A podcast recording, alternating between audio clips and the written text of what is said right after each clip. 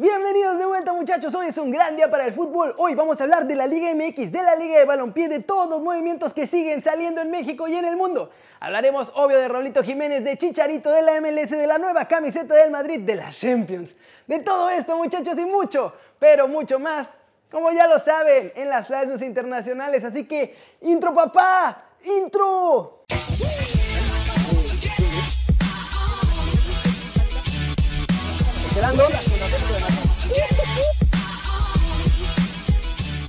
Arranquemos hablando de la Liga de Balompié Mexicano porque empiezan a salir ya cosas bien raras de parte de los directivos y además ya le van a cobrar a los jugadores también por ser parte de la liga. Empecemos con el Jalapa Cremonese que ya pagó su derecho de entrada a la Liga de Balompié, pero están furiosos porque anunciaron el fichaje falso de Ricardo Montolivo. Ahora los quieren expulsar definitivamente de esta nueva liga. El cuadro veracruzano asegura que sí la regaron, diciendo que ya lo habían fichado, pero que tampoco mintieron tanto porque dice que sí están negociando por el italiano para que venga a jugar a México. Solamente no han podido cerrar el acuerdo. Aún así, esta semana que viene van a decidir si le dan chance al Cremonese para entrar a la Liga de Balompié o no.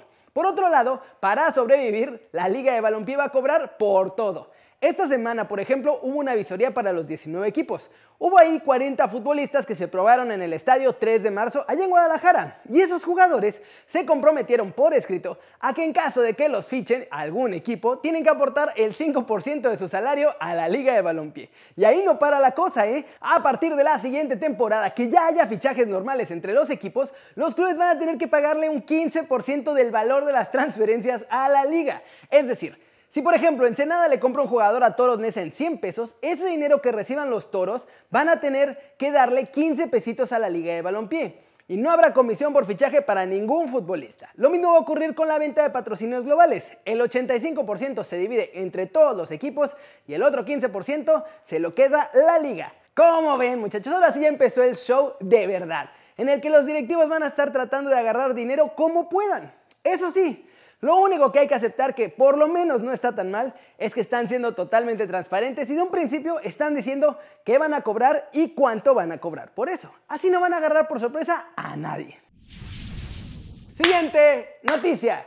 Vamos a hablar de Cruz Azul porque ya salieron a su rescate. Y no solo eso, hasta están armándose ya la nueva directiva con todo y nuevo preciso, muchachos, el que según los va a llevar a triunfos importantes. Ya sabemos que la policía anda buscando a Billy Álvarez, que por cierto, como no da la cara, ya esencialmente es prófugo de la justicia. Pero en la Liga MX salieron a decir que no pueden irse contra el club por un mal manejo de sus directivos, que aunque el reglamento diga claramente que eso se debe hacer, pues no.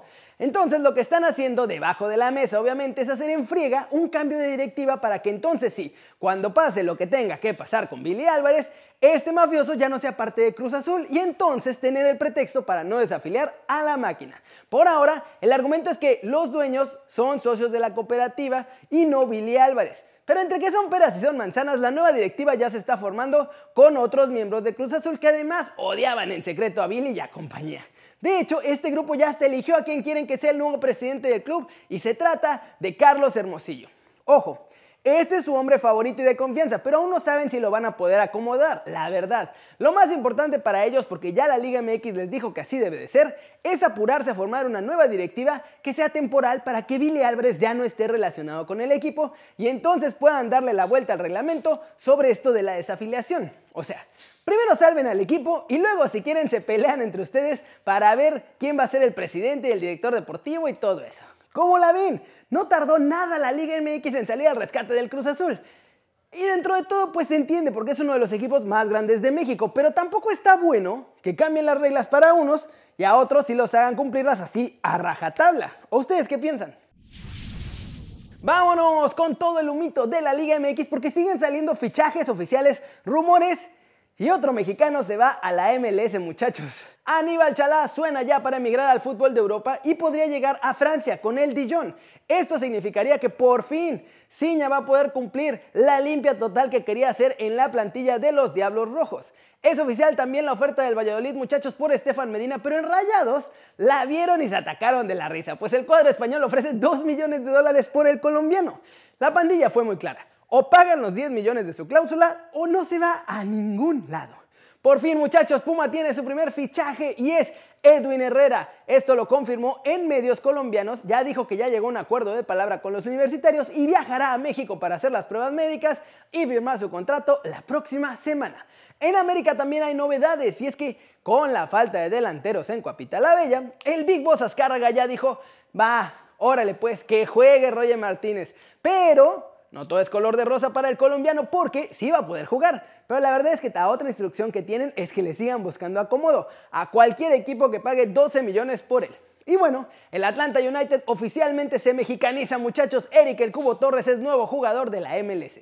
A través de su cuenta de Twitter, la institución estadounidense informó la llegada de mi muchacho de 27 años y le dieron la bienvenida esperando que la vuelva a romper como cuando estaba en el Houston Dynamo. ¿Cómo la ven? Por fin llegó el fichaje a Pumas, muchachos, y a ver qué tal le funciona esta limpia ciña. Dice que sacó a todos los jugadores que consideraba problemáticos. Y bueno, en América no sé ustedes, pero yo tengo la corazonada de que Roger se va a acabar quedando toda la temporada. ¿Ustedes qué piensan? Vamos con el resumen de los mexicanos en el extranjero porque hay novedades de todos muchachos. Raulito también ya se pone on fire y César Montes, actualidad de César Montes. Comienza a salir más información precisamente de mi chavo porque parece que ya llegaron las ofertas desde España. Las dos que me dijeron que tienen en Monterrey son por 6 millones de dólares y es el mismo caso que con Estefan Medina. César Montes no sale por menos de su cláusula que es de 8 millones. Pero obvio, la cosa no podía ser tan sencilla, pues Rayados le quiere hacer además renovación expresa a nuestro chavo para subirle el precio a su cláusula y sacar más lana de su posible traspaso a Europa. Me llegó esta mañana más información desde Inglaterra, muchachos, y es que parece que los Wolves están cerca de cerrar ya el business de la venta de Raúl Jiménez con el Manchester United.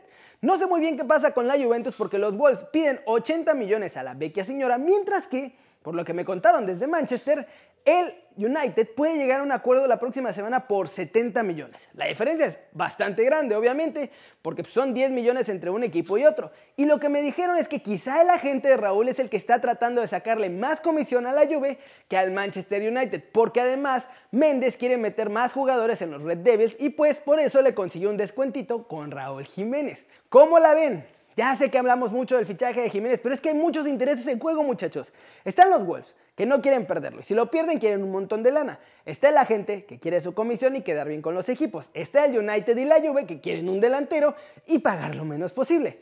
Y bueno, está Raúl, que quiere volver a la Champions también, entonces todo el mundo está así, por todos lados. Flash News, el Bayern Múnich derrotó al Olympique de Marsella 1-0 en partido amistoso de la Audi Summer Tour. En un gran gol de Gnabry consiguieron este triunfo, muchachos. Con eso le ganaron a los franceses y es de preparación, obviamente, para la Champions. Chiro le vivirá un partido de lo más especial este sábado porque ya prácticamente es dueño de la bota de oro y tiene además a tiro el récord de Higuaín de goles anotados en una sola temporada en la Serie A. El Atlético de Madrid anunció la que será su segunda camiseta. El club rojiblanco vestirá de azul marino con detalles en rojo. Real Madrid también hizo oficiales sus camisetas para la siguiente temporada. Adidas publicó un video con el diseño de estas nuevas camisetas. La primera es blanca con las rayas de Adidas en un costado rosa. Quitaron el rosa de las mangas por suerte. La segunda es así, es totalmente rosita. Neymar del PSG analizó el tramo final de la temporada del conjunto parisino y dice que quiere ganar con el equipo galo todos los trofeos que quedan en este final de temporada. Aurelio Di Laurentiis ha externado su preocupación por tener que ir a España a jugar la vuelta de los octavos de final de las Champions en Barcelona. Esto por culpa de los rebrotes de Cocovicho y quiere que el Napoli juegue contra los Blaugrana en Portugal. Manuel Neuer reconoció que México, con esa victoria en el Mundial de Rusia 2018 ante Alemania, fue clave para que la selección teutona cayera eliminada en fase de grupos por primera vez en su historia.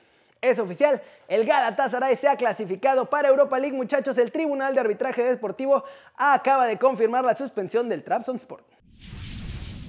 Y vamos a terminar, muchachos, el video de hoy con todo el humito europeo, porque ahora sí se están cocinando varios fichajes interesantes y obviamente varios que yo les dije que se iban a hacer oficiales, ya se hicieron oficiales. El Napoli anunció este viernes de manera oficial la incorporación de Víctor Osimhen.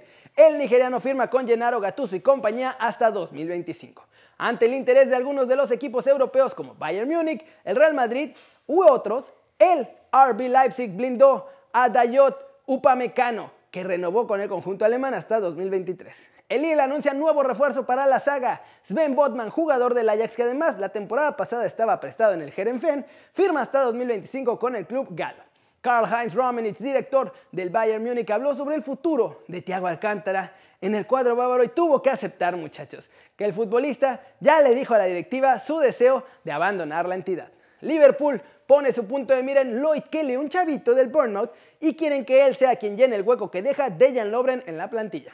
El Arsenal quiere demostrar que el proyecto de Mikel Arteta va en serio y para largo, y están buscando mucho en el mercado. Ahora están también apuntando el nombre de Jack Grealish, futbolista de Aston Villa, que está tasado en 80 millones de euros.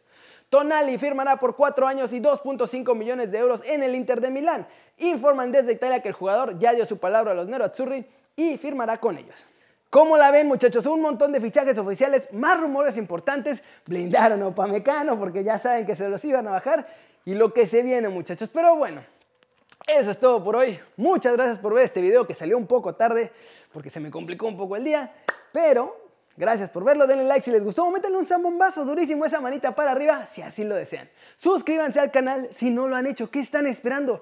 Este va a ser su nuevo canal favorito en YouTube. Denle click a la campanita para que hagan marca personal a los videos que salen cada día.